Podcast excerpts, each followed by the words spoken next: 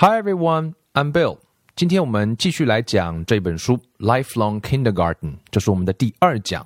第二讲的标题就叫做《Lifelong Kindergarten》。为什么会有这个想法？是源于一次机会，作者去参加一次会议。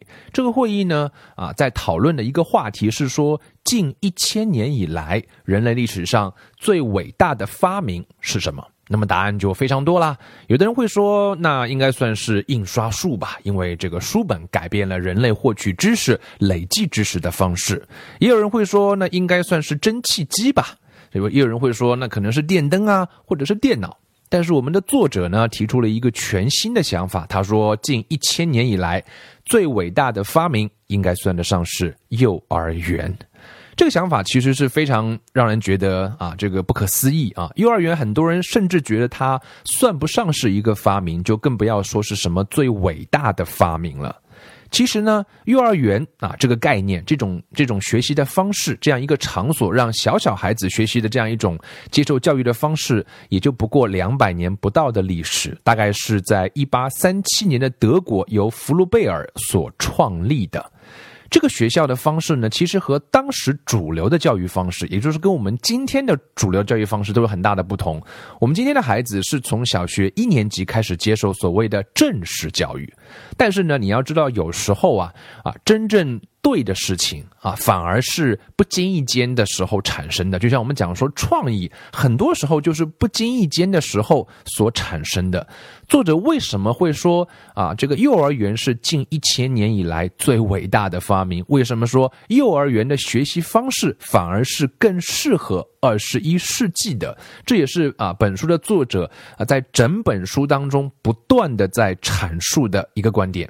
他认为幼儿园的学习方式啊，不仅是适合四岁、五岁、六岁的孩子去学，甚至说在人的一生当中都应该用幼儿园学习的一种方式去学习啊。作者甚至说，他在 MIT 的媒体实验室的一个啊这个这个团队啊，他们的调研团队也叫做 Lifelong Kindergarten。作者深信说，这才是今天社会每一个孩子应该接触的学习方式。如果说我们的孩子都用啊这个在幼儿园的学习的方式去学习的话，他可能能够更好的面对将来那个多变的社会。那作者为什么会这样来说呢？那我们就来分析一下。首先呢，我们知道说，我们今天主流的教育方式可能跟一百多年前没有本质的差别。这种学习方式呢，叫做 broadcast approach。什么叫做 broadcast approach？approach 是一种方式方法，broadcast 就是广播。什么叫广播呢？就是一个人说，很多人听。你看我们今天的学习的方式是不是这样呢？一个老师在一群孩子面前讲课。讲很多的信息，讲很多的知识点。那孩子们应该干嘛呢？就应该坐在他们的座位上，安静的听讲，然后呢，认真的写下老师所讲过的各种各样的知识点，记得越详细越好。回去呢，还要不断的去背诵、复习、做练习题、做功课。然后呢，每个学期都会有很多次的测验来检测孩子们是不是学会了这样的知识点。我们到今天主流的学习方式，大部分的孩子在接受的正统教育还是这种方式。这种方式我们叫做 broadcast approach。但是呢，我们知道说啊，不管是今天的人们，还是两百年前的人们，都知道说，包括我们这位幼儿园概念的发明者 Froebel，他也知道说。对于一个四岁五岁的孩子来讲，那这样是行不通的。他们需要的是互动，他们需要的是交互。所以呢，一八三七年幼儿园建立的时候呢，他们就把这种 broadcast model，当时的主流教育也是 broadcast model，转换成了一种互动的方式。什么叫互动呢？就是让孩子有机会啊，跟玩具互动，跟手工艺品互动，跟具体的物件能够互动。当然，这位弗洛贝尔可能对当时的玩具啊感觉还不大满意，所以呢，他自己还设计创造了很多的玩具类型。来达到一个目的，什么目的呢？就是让孩子们啊能够了解啊一些基本的代数原理、一些形状啊、一些模式、对称是什么概念。所以呢，他大概设计了有二十种这种玩具教具的模型。通过让孩子搭积木，他可以了解建筑的原理；通过让孩子去涂色画画，他能够学到啊这个色彩的感觉；通过让孩子去做一些手工啊这个折纸，能够了解说形状啊模式是怎么回事；通过一些棍子、一些豆子、一些球形的东西，让孩子能够搭建很多三维的模型。所以他们希望说，让孩子能够通过动手跟物件的互动，来获得对真实世界更加准确的了解。而且呢，在这个过程当中啊，孩子们啊，你会发现说，孩子学习效果最好的时候，是他能够去 recreate。他能够去重新创造，就是说，用孩子们的眼睛去观察到的东西，然后呢，用他们自己的双手去把它做出来。在这个过程当中，他们会获得理解。我们听过一句话叫做 “If I tell you, you forget”，就是我告诉你，那你很快会忘记的；“If I show you, you will remember”，如果说我通过一个故事讲给你听，可能你会记得住。If I involve you, you will understand。就是我只有让你能够参与到其中来，你才能够真正的理解。这个就是 recreation。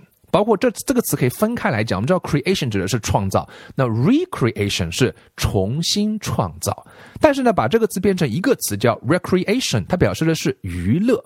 你发现这两个词很有意思。对于在幼儿园的孩子而言，他需要两者的结合，也就是说，孩子们喜欢在一种 playful、imaginative，就是有玩的感觉、有想象的感觉当中，他的学习的效果可能是最好的。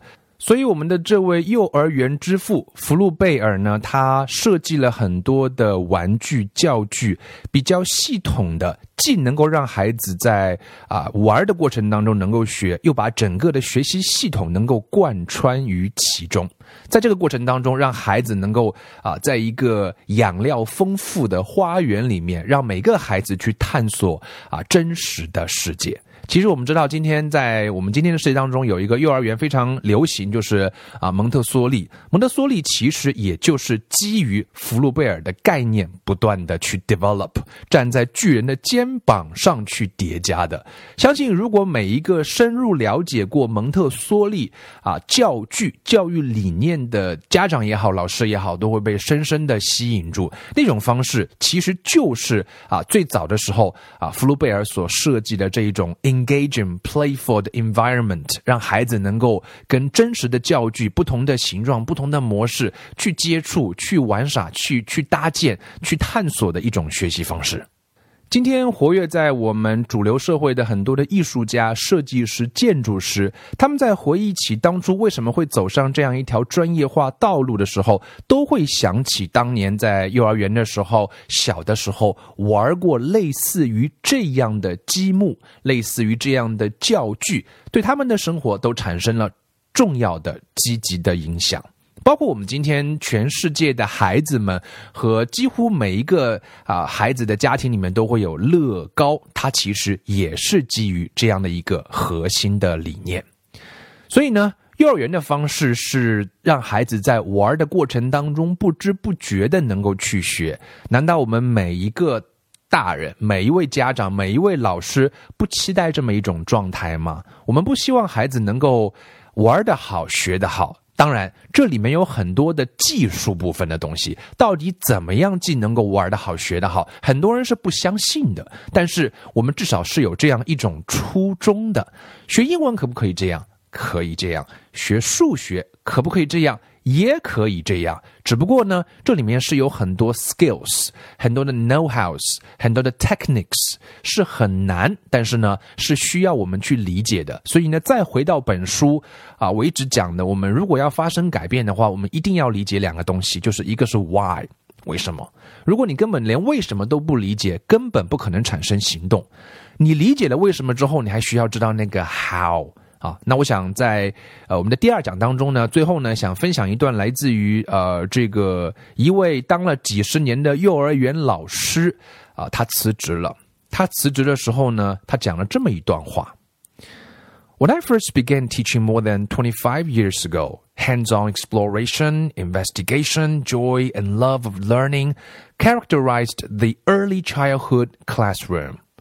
这位老师说，在二十五年前，他当幼儿园老师的时候，整个的幼儿园充满了各种各样的探索、手工的探索。我们去发现，我们去感受到学习的快乐，我们热爱学习。这在孩子的早期的童年的过程当中，是充斥在他们的生活当中的。I'd describe our current period as a time of testing, data collection, competition, and punishment. 而我们今天的幼儿园，很多时候变成了是一个充满着测试、数据收集、比赛、惩罚的状态。One will be hard put these days to find joy present in classrooms。我们的孩子在还没有上小学之前，他就已经被剥夺掉了很多应该享受到的快乐和学习的机会。There is a national push relate to the push for increased academics in early childhood classrooms to cut play out of the kindergarten classroom。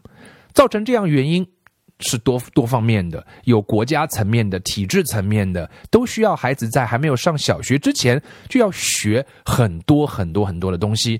那么条件是什么呢？把玩儿就给去掉吧。